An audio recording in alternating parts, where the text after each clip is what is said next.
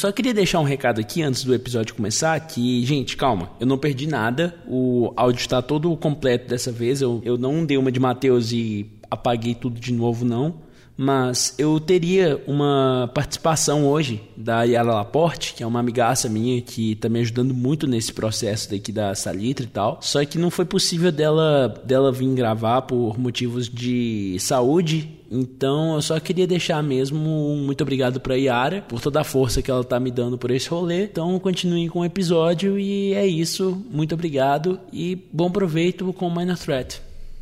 Fala galera, tudo bem? Sejam bem-vindos a mais uma Salitre Rádio. Hoje a gente tá energético aqui porque a música hoje é pesada novamente, retornando aos nossos primórdios de Black Flag. Eu sou Matheus Schlittler e hoje a gente vai falar dessa pancadaria que chama Minor Threat. O Minor Threat é essa banda importantíssima no cenário do hardcore, mas a gente tem muita coisa para falar hoje. A gente não vai falar tanto sobre a história da banda, sobre os detalhes da banda. Eu resolvi fazer um assunto um pouquinho diferente. É, é uma, é uma banda bem interessante, a gente vai ver. Tem pela primeira vez dentro desse programa aqui um ethos muito forte que os caras seguem até hoje mesmo. É assim, impressionante como que é a força da ideologia dos caras. Hoje a gente vai focar muito nessa coisa da ideologia dos caras, das letras dos caras, da interpretação e do impacto cultural que eles tiveram. Porque a história é, podemos dizer, um pouco linear, um pouco mais linear do que as outras que a gente falou. A única coisa que a gente tem vai ser a troca, na verdade não a troca, mas a entrada de um integrante e a mudança da formação da banda. Então, já que a gente tem muita coisa para falar hoje, sem mais delongas, vamos falar um pouco sobre só, só o nome dos integrantes aqui rapidinho, um backstory pelo menos de dois aqui que eu acho que é importante da gente salientar quem são esses dois. E depois a gente já vai começar a falar das músicas. Logo mais já vai ter música. Hoje a gente tá. Hoje a gente tá soco na cara, igual a música é mesmo, igual essa música é pauleira mesmo, como se diria meu pai, rock pauleira. Tô brincando, meu pai não fala essas coisas, mas a minha mãe fala. Expressões de paz, né? Assim, que a gente respeita tanto e eventualmente a gente se pega falando elas, né? Enfim, voltando ao corpo, os integrantes são Ian Mackay, que é o vocalista, que é basicamente o cara que mais influenciou a minha vida inteira. Assim, já dando um spoilerzinho aqui, ele é o cara responsável pela fundação da Discord Records. A Discord é basicamente o selo que mais influencia aqui dentro, aqui a casa, Salitre. Ele também, depois que saiu do Fugazi, olha só o ato falho. Depois que ele saiu do Minor Threat, ele foi pro Fugazi e a gente já sabe porque esse rapaz aqui não cansa de falar que Fugazi é a banda preferida da vida dele é, Fugazi realmente é a banda preferida da minha vida e ele tá aqui. A gente já vai começar a falar desse careca maravilhoso, que é o Yamakai. E junto com o Yamakai, no vocal, tinha o Jeff Nelson na bateria. Antes do Minor Threat, tanto o Jeff quanto o Ian tocavam numa banda chamada Teen Idols, que foi a primeira banda que a Discord lançou. Se eu não me engano, foi o, o lançamento 001 do catálogo, que foi um pequeno EP que eles gravaram. Depois o vocalista da banda saiu, alguma história assim que hoje não vem ao caso, porque hoje a gente vai falar do Minor Threat. É, mas daí eles saíram, o, o, vocalista saiu e o Ian e o Jeff, que são grandes amigos até hoje, resolveram gravar de novo com o nome de Minor Threat, só que falando um pouco mais de questões mais pessoais, a gente vai chegar lá sobre a questão das letras, sobre tudo. Então, a gente tinha o Lilo Presley, que ficava na guitarra, o Brian Baker, que começou tocando baixo, só que de uma hora para outra resolveu trocar para guitarra e daí, a partir do momento que ele resolveu tocar para guitarra, para ter duas guitarras na formação da banda, né? O nosso queridíssimo Steve Hansgen, eu acho que agora eu falei o nome certo, eu tava ensaiando para falar esse nome. Hansgen, isso, tá certo. Acabei de conferir aqui, o nome tá certíssimo. O Steve. Tá vendo? Foi só falar que daí eu errei, né? O Steve Hansgen toca baixo e entrou logo depois do Baker. O Menor Threat teve uma distribuição de álbuns um pouco diferente, eles não lançaram um álbum, eles foram lançando só EPs e 7 polegadas, que era o tamanho dos singles, por uma questão que a gente vai chegar lá, que era uma questão de distribuição que a Discord resolveu optar, por, pelo menos para esse início. E eles lançaram quantos? Um, dois, três, três EPs e um single os EPs foram Minor Threat, In My Eyes, Out of Step e Salad Days. A gente vai falar bastante sobre eles, principalmente sobre. Ah, não é principalmente, não tem um principalmente aqui, né? A discografia inteira depois foi lançada junto, junta em um disco que chama Complete Discography de 1989. Para vocês terem noção, todas as gravações que o Minor Threat teve somaram em 50 minutos, 49 minutos e alguns quebrados, algumas co alguma coisa assim. Lembrando que em 1984 os EPs Minor Threat e In My Eyes foram lançados, na verdade não, os singles, né? Minor Threat e In My Eyes foram lançados como um EP chamado, intitulado Minor Threat também. É, é importante da gente salientar também que no EP In My Eyes eles tiveram uma música que chama Gear of Being White, que foi bem mal interpretada, a gente vai abordar um pouquinho mais daqui a pouco. Mas então, sem mais delongas, já que hoje o negócio é soco na cara, é música pesada, vamos começar tocando o EP inteiro Minor Threat com as músicas Filler, I Don't Wanna Hear It, Seeing Red, Straight Edge, Small Man Big Mouth, Screaming at the Wall, Bottled Violence e Minor Threat. A gente vê que o negócio é tão violento que só falando o nome das músicas já dá vontade de sair gritando, né? Então fica aí com Filler agora, daqui a pouquinho a gente fala de novo.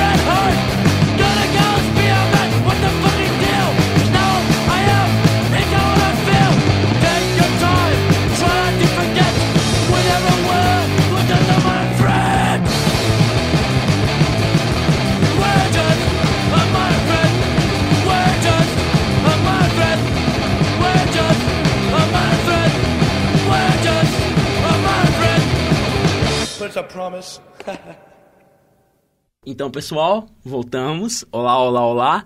Depois de nove minutos, a gente tocou já o primeiro lançamento inteiro deles. A gente acabou de ouvir a música Minor Threat, da banda Minor Threat. O nome da banda é interessante porque quando eles começaram, todos eram menores de idade e o Ian Mackay não é um cara muito alto. Ele tem mais ou menos a minha altura, que é 1,75m, então eles acharam que ia ficar uma, um trocadilho engraçado, assim, de chamar eles de Minor Threat. E a gente já começou aqui uma das músicas que a gente tocou, que a gente também tocou no primeiro episódio, chama uh, Straight Edge. Straight Edge é uma coisa importantíssima que a gente vai falar daqui a pouco. Antes da gente falar do Straight Edge, logo antes da gente falar do Straight Edge, eu acho importante da gente falar um pouco sobre o ethos da banda. Porque, igual eu falei aqui, a banda é carregadíssima de ideologia. Eles não levavam merch para vender, eles tinham essa, essa visão um pouco da música pela música. A única coisa que eles levavam eram os EPs mesmo, para eles venderem lá. Eles não tinham camiseta eles não tinham nada disso. E por eles serem menores de idade, quando a banda surgiu, a maioria dos fãs deles eram menores de idade também. Isso gerou duas situações para a gente. A primeira é que eles tinham que tocar para públicos, para casas de shows que aceitavam públicos de todas as idades. E também eles vieram com essa ideia do straight edge. O straight edge é uma música que na verdade acabou virando uma ideologia, ao mesmo tempo acabou virando uma espécie de uma espécie de como que eu vou falar de de forma de viver mesmo, virou uma ideologia mesmo, virou um way of life mesmo, no qual a pessoa, ela, na, na ideia, assim, na música, basicamente o Ian fez como um desabafo, falando que ele não bebia, ele não usava droga, ele não via para que fazer essas coisas, e que ele não tinha uma vida sexual muito ativa, que a priori era porque ele era um mero adolescente fazendo música e ele não queria saber dessas coisas. Também teve um outro caso, assim, um pouco, um pouco anterior a isso, que o Ian cresceu em Washington, né? A banda é de Washington, tudo foi, tudo isso foi construído em Washington, mas quando ele tinha 13 anos, ele teve que ir para para Califórnia, ele se mudou para Califórnia durante um tempo com o pai, passou nove meses morando na Califórnia, e quando ele voltou para Washington,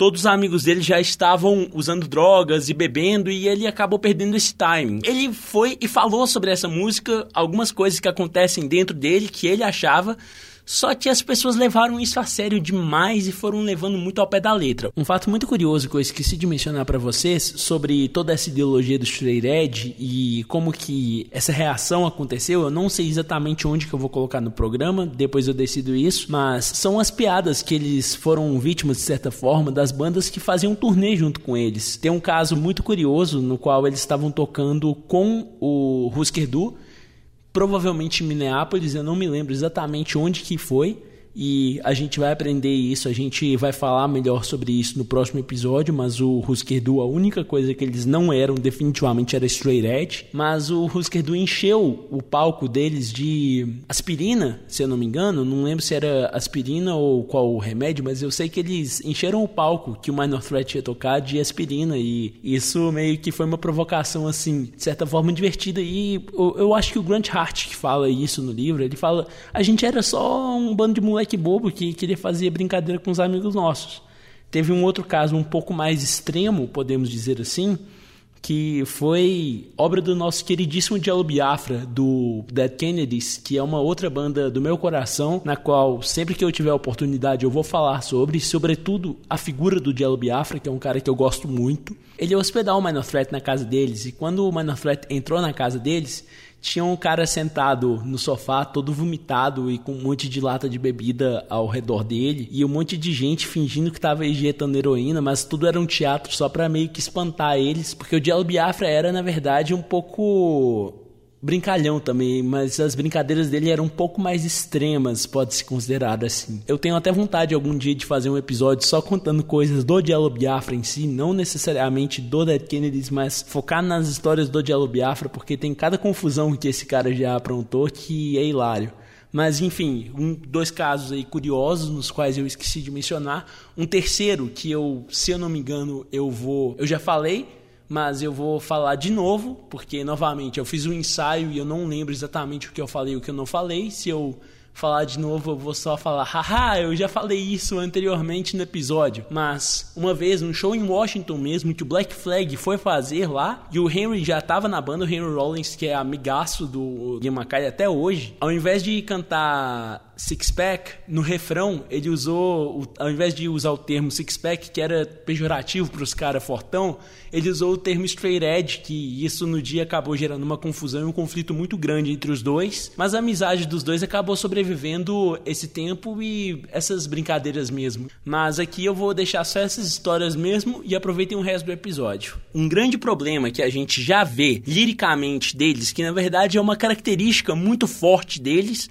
só que acabou prejudicando as interpretações, é porque a música falava muito eu e você, era meio que uma ideia do eu contra você. Então, se você estava ouvindo, você ou era agredido ou você era quem estava falando. Então, isso acabou gerando, de certa forma, uma espécie de não lavagem cerebral, mas uma espécie de. Parece que o Ian estava sendo imperativo, ele estava mandando nas pessoas o tempo todo, mas não. Essa era a forma que ele, um adolescente de 19 anos de idade, um jovem de 19 anos de idade tinha para escrever. Ele não conseguia escrever de uma forma mais ou menos direta do que isso. Essa era a forma que ele tinha para escrever.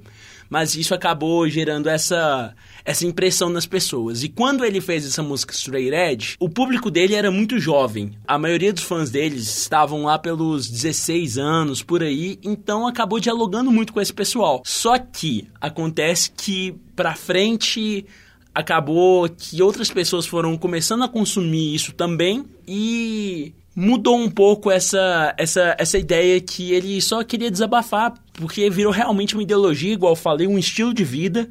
E é muito, muito notável isso, porque o Ian, até hoje, ele fala que ele não usa nenhum tipo de substância tóxica que ele, sabe, ele tem a mulher dele, não vamos entrar em méritos sexuais aqui, porque cada um tem a sua, a sua vida, mas ao mesmo tempo que ele tenta negar essas coisas, ele às vezes faz algumas declarações sobre o uso de cafeína e coisas similares a isso que às vezes podem entrar até um pouco em contradição assim. É bom lembrar também que o Ian cresceu em uma casa na qual os pais, tanto o pai quanto a mãe deles, dele, eram hippies, eles viviam em. Não, não viviam em comunidade, mas eles eram de uma igreja ultra mega liberal lá dos Estados Unidos, uma igreja na qual casamentos homoafetivos já eram aceitos na década de 60. Foi, foi sempre uma casa muito progressista e isso influenciou bastante também nessas ideologias de inclusão de certa forma, de tudo que a gente vai acabar vendo bastante, bastante nas letras e na própria atitude deles, no próprio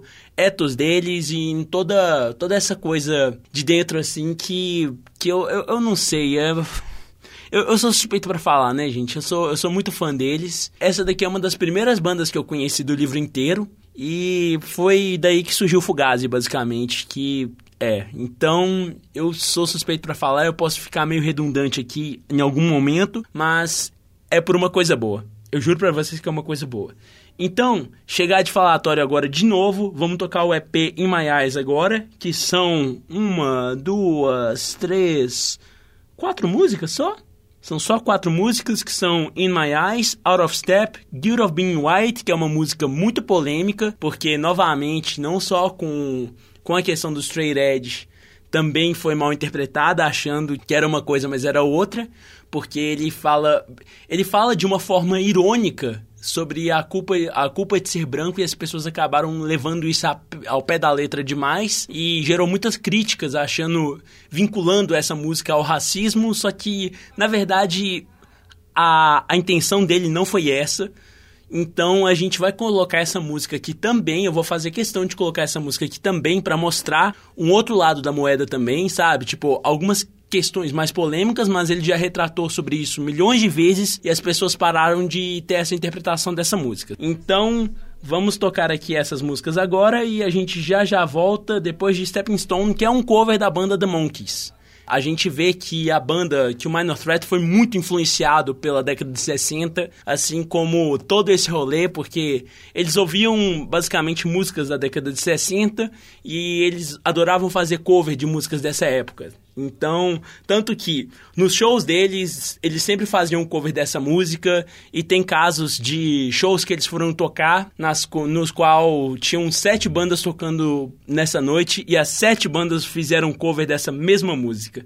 Então vamos ficar aqui com esse EPzinho que não deve ter cinco minutos. Já já a gente volta. Quer dizer, mentira. Eu acho que ele tem uns sete minutos.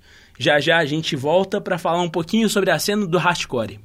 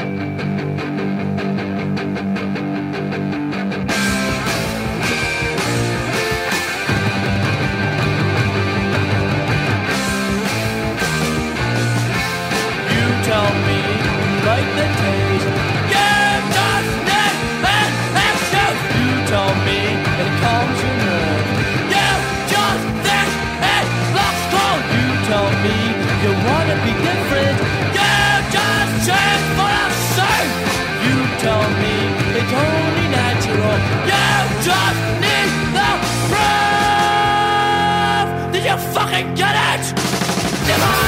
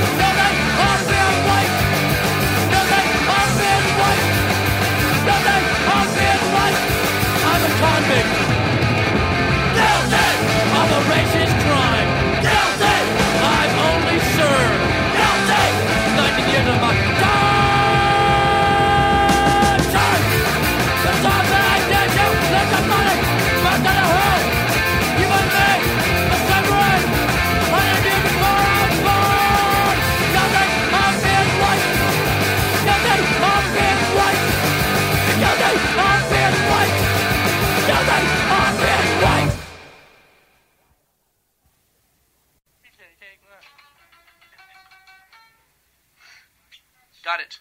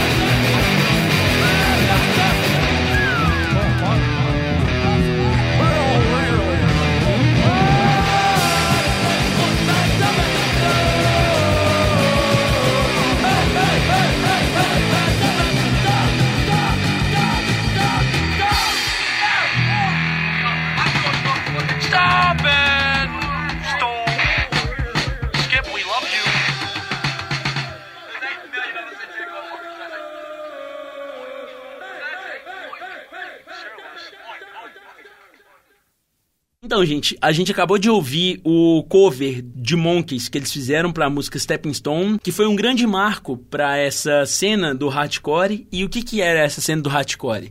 Igual eu já havia falado, era uma cena muito concisa e reduzida de pessoas que cresceram juntas e pessoas que sempre viveram, conviveram nos mesmos, nos mesmos ambientes, com as mesmas ideias e, sabe, era meio que como se fosse um ambiente quase comunitário, assim, de uma comunidade hippie da década de 60, só que ainda assim era muito mais urbanoide, era muito mais até um pouco violento às vezes, tinham brigas de gangue às vezes, coisas que a gente não via acontecer tanto na, no movimento hippie. E a gente vê que que as pessoas eram muito próximas, toda, toda a família do Ian, na verdade, era envolvida com isso. Os dois irmãos dele cantavam em bandas de hardcore também. A irmã dele eu não sei falar, mas eu, eu acredito que a irmã dele ajudou muito na Discord Records, que é basicamente o elo disso tudo. Eu acho que existem duas fases distintas dentro da história do hardcore de Washington, que foi essa primeira fase, que, assim como o nosso queridíssimo Vinícius falou no primeiro programa, essa fase que foi mais ou menos de 85 até 95, 97, que é o seguinte: primeiro teve essa cena do hardcore, certo? Igual eu falei, e depois que o Minor Threat acabou, a cena do da Discord Records surgiu, que foi onde o pós-hardcore começou a ganhar força e tantas bandas sensacionais que a gente vai falar no episódio do Fugazi apareceram tanto lá daquela região toda, não só de Washington. Em suma, era uma cena muito pequena, onde todas as pessoas conheciam desde pequenos. Um fato muito interessante que a gente acaba vendo é que pela primeira vez na vida vão começar a aparecer mulheres ativas na cena. A Amy Farina, que eventualmente virou esposa do Ian Mackay, é uma mulher importantíssima nessa história. Ela teve uma banda com o Alec Mackay, que eu esqueci o nome agora. Eu vou falar depois pra vocês, novamente, como eu venho conversando comigo mesmo ao longo do programa. Só recapitulando mesmo, o nome é The Warmers. E a Amy Farina também era irmã do Gil Farina, que é um guitarrista e vocalista do Karate, que é uma das bandas mais importantes do emo, que também era lá de Washington. A gente vê que é uma que é um núcleo bem familiar assim. Só uma errata aqui rapidinho, gente. O Karate na verdade é de Boston. Eles surgiram em Berkeley, é uma história super curiosa que eu tô pretendendo contar mais específico pra vocês, talvez no semestre que vem, quando a gente terminar com esse livro e a gente entrar mais de cabeça no, no emo mesmo. O Karate, então, recapitulando, é de Boston, é lá de Massachusetts, só que veio bem depois do Burma, né, na verdade. Eles vieram uns 10 anos depois do Burma. E é isso, eu não consegui achar a informação da onde a Amy nasceu e da onde o Geoff nasceu também. Só que fato é que a Amy foi para Washington e o Geoff foi para Boston. Mas de início ainda não tinham muitas mulheres tocando música.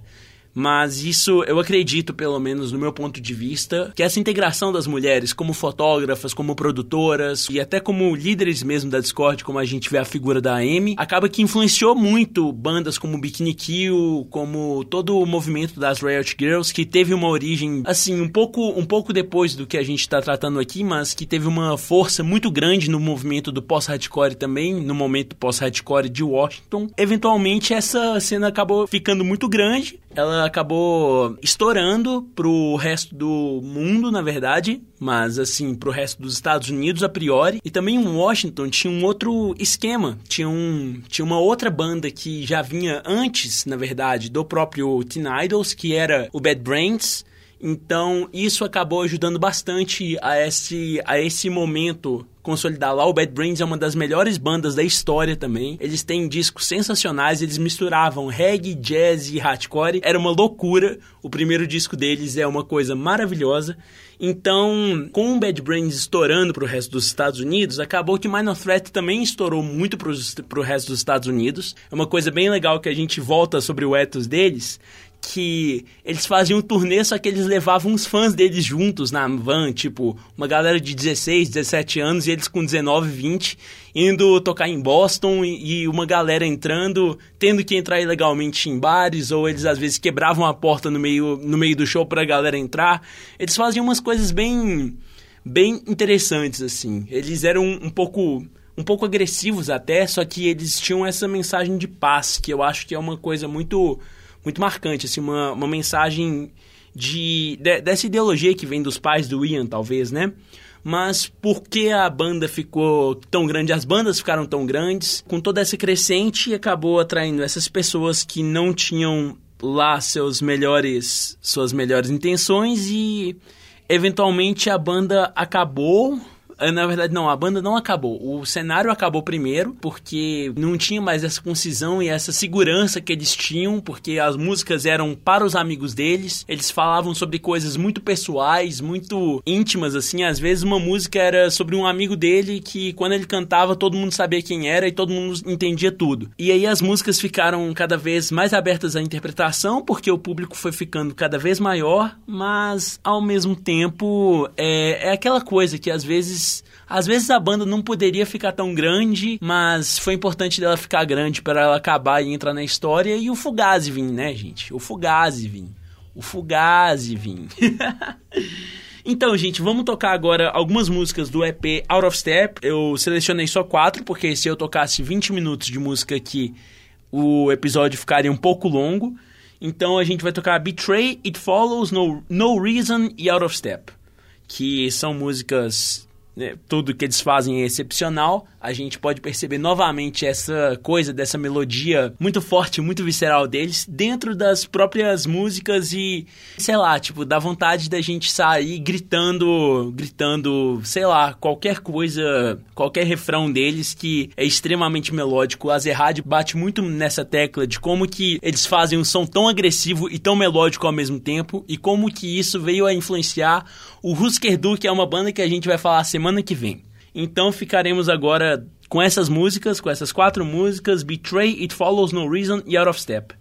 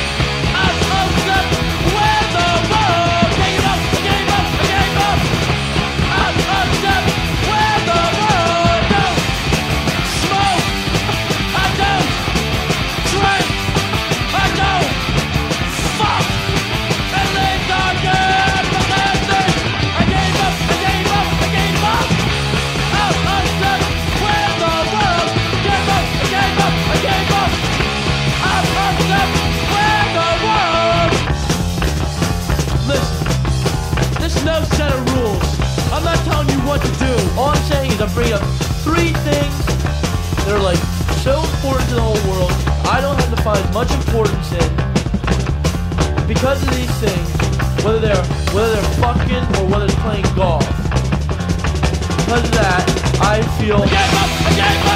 Up.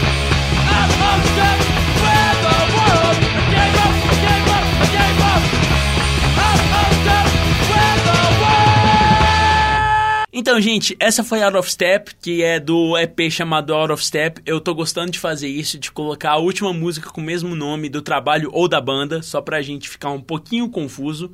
E antes da gente falar sobre o fim da banda, a gente vai falar um pouquinho sobre a fundação da Discord Records. A Discord Records é basicamente o selo que foi todo responsável pela, por, essa, por esse cenário inicial do, do hardcore punk lá, dos, lá de Washington e que foi o principal pilar de todo o pós-hardcore que surgiu na década de 90, o Fugazi novamente, Fugazi, Fugazi, Fugazi, Fugazi, Fugazi, Fugazi o tempo todo. Me desculpem, eu não consigo controlar eu mesmo quando eu tô falando dessa banda. Eu acho que eu vou até fazer dois episódios de uma vez sobre Fugazi porque eu não vou conseguir concentrar tudo em apenas uma hora e meia de, de episódio, pois é, do tanto de coisa que eu tenho pra falar dessa banda, vão ser duas oportunidades diferentes pra eu chorar falando da mesma banda, então com certeza eu vou adotar isso pra minha vida e para o ouvido de vocês também. A Discord surgiu nesse cenário, igual eu falei, foi criada junto com o Minor Threat, quando eles resolveram lançar o, o EP do Teen Idols, logo depois que o Teen Idols acabou,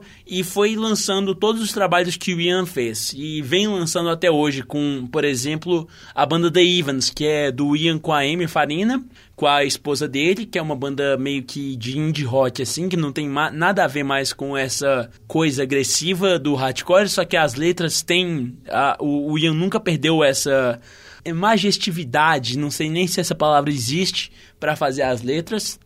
E a Discord foi justamente por aí e virou basicamente o maior selo de música independente que existe no mundo, se eu não me engano. Pelo menos eu sei que o Ian Mackay é um dos é um dos músicos mais ricos que existem no mundo, então isso a gente vê que foi um lucro muito bom para a vida pessoal dele, só que ele nunca deixou de fazer essa toda essa ideologia que a gente vem discutindo desde o início do programa. E uma das, um dos pilares principais para a Discord ter funcionado no início foi o que é chamado de Discord House, ou a Casa da Discord. Que a Casa da Discord parece nome de filme de terror, inclusive, né? Mas a Casa da Discord era aonde todos os membros do Minor Threat moravam. Até no livro que eu li faz até uma brincadeira porque o Ian já tinha feito uma banda, já tinha feito um selo, então a coisa que ele precisava para virar realmente um punk era criar uma comuna. E daí eles criaram essa comuna, que é uma casa comunitária, onde todos os quatro membros moravam e era onde era o escritório da Discord Records. E como eu falei pra vocês, por uma questão de custo, por uma questão até ideológica mesmo, eles lançavam só EPs mesmo, eles iam até uma cidade na qual eu não lembro o nome, com um cara que eu também não lembro o nome, que foi apresentado pelo dono da loja de discos onde eles encontravam lá atrás, que eu também não lembro o nome.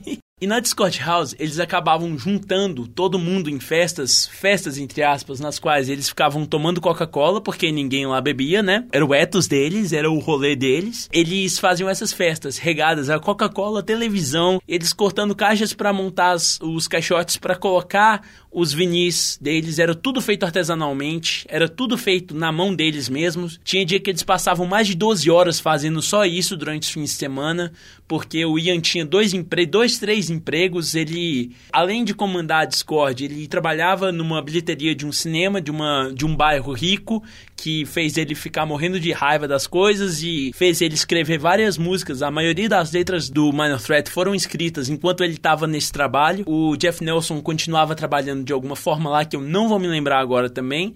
Mas assim, eles continuavam trabalhando, dando a raça deles, para daí no final de semana chegar e ficar embrulhando, empacotando vinil. Mas uma coisa que é sensacional é que o Ian até hoje mora nessa casa, mesmo depois do, do Minor Threat ter acabado e os caras terem saído lá.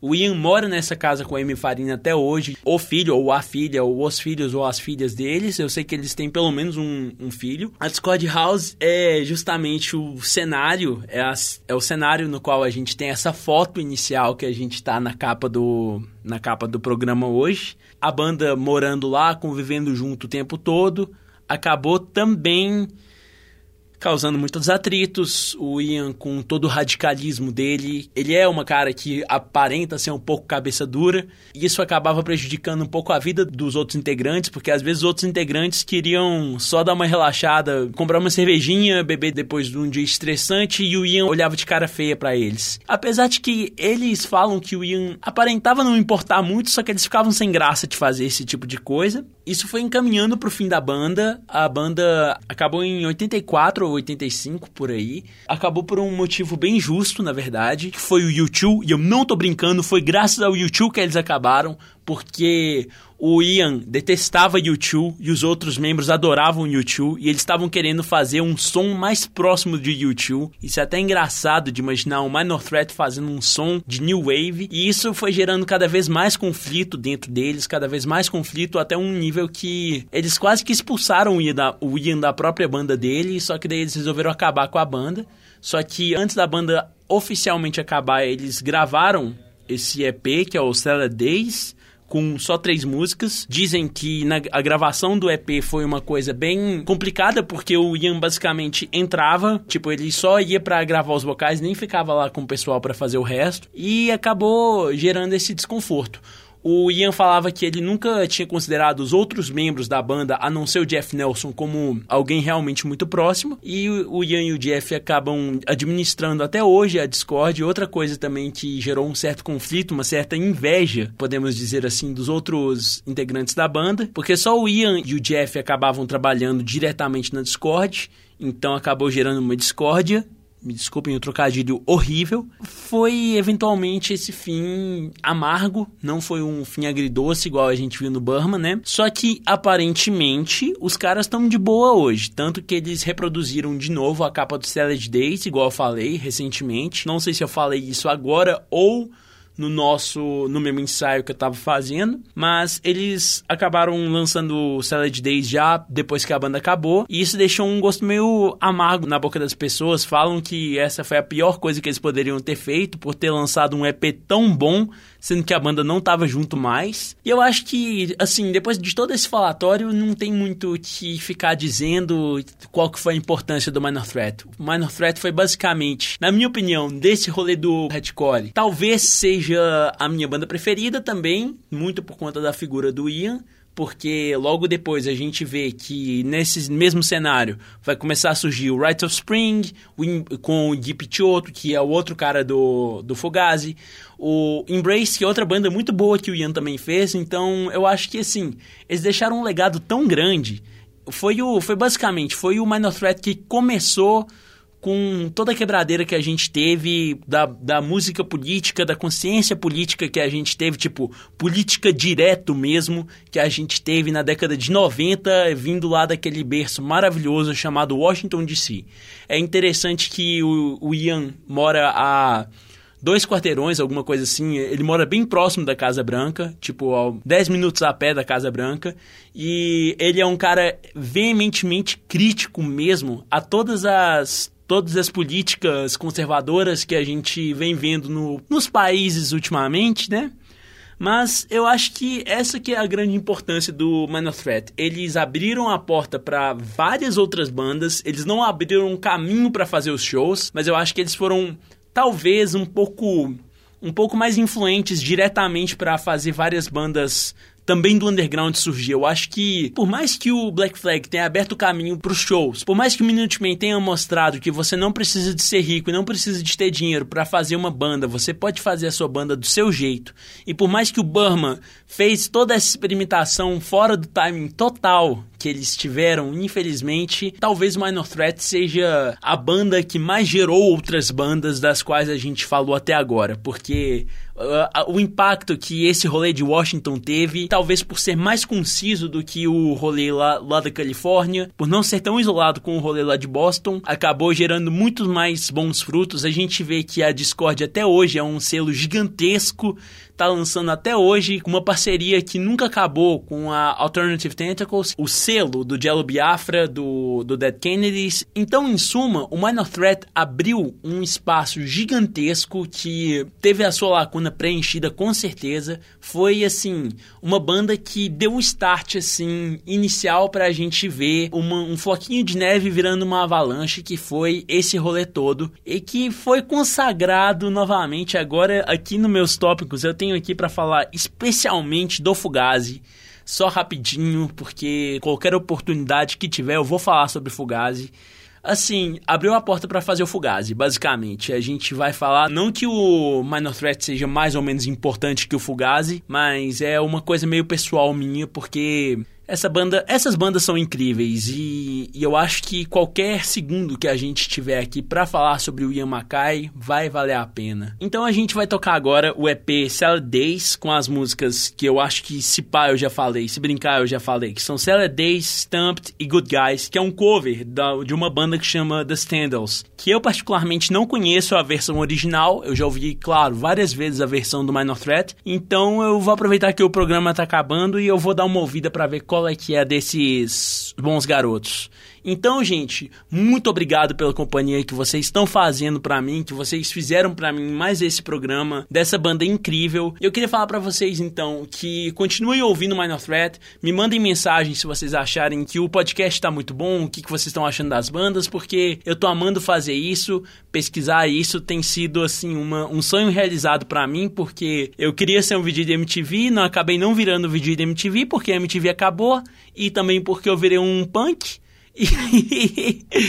E, a gente tem sonhos de crianças nos quais não viram a realidade, mas eu tô aqui para falar sobre algumas das minhas bandas preferidas. Tá sendo um prazer ter essa companhia com vocês. Então, dito isso, fiquem aí com o EP todo e um bom dia, uma boa tarde, uma boa noite, um bom momento.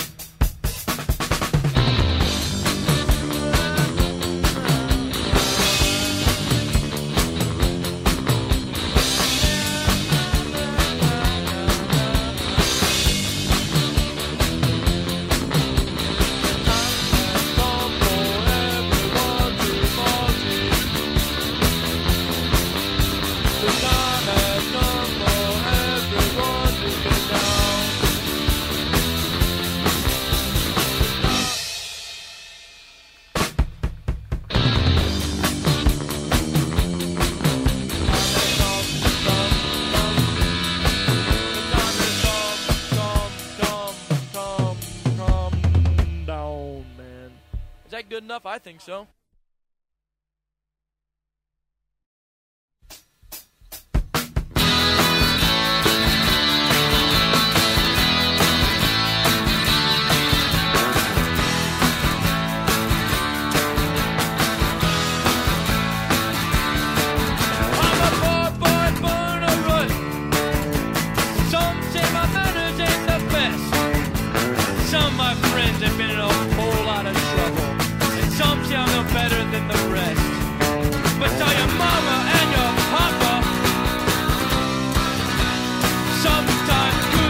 don't wear white.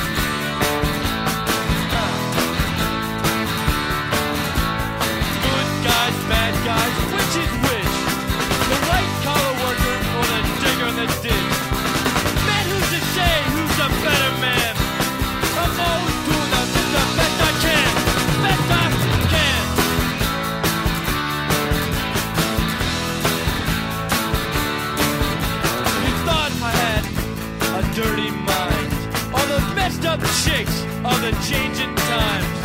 Life filled and easy living. You can't come close to the love that I've given to your mama and your papa. Sometimes good guys don't wear white. They don't wear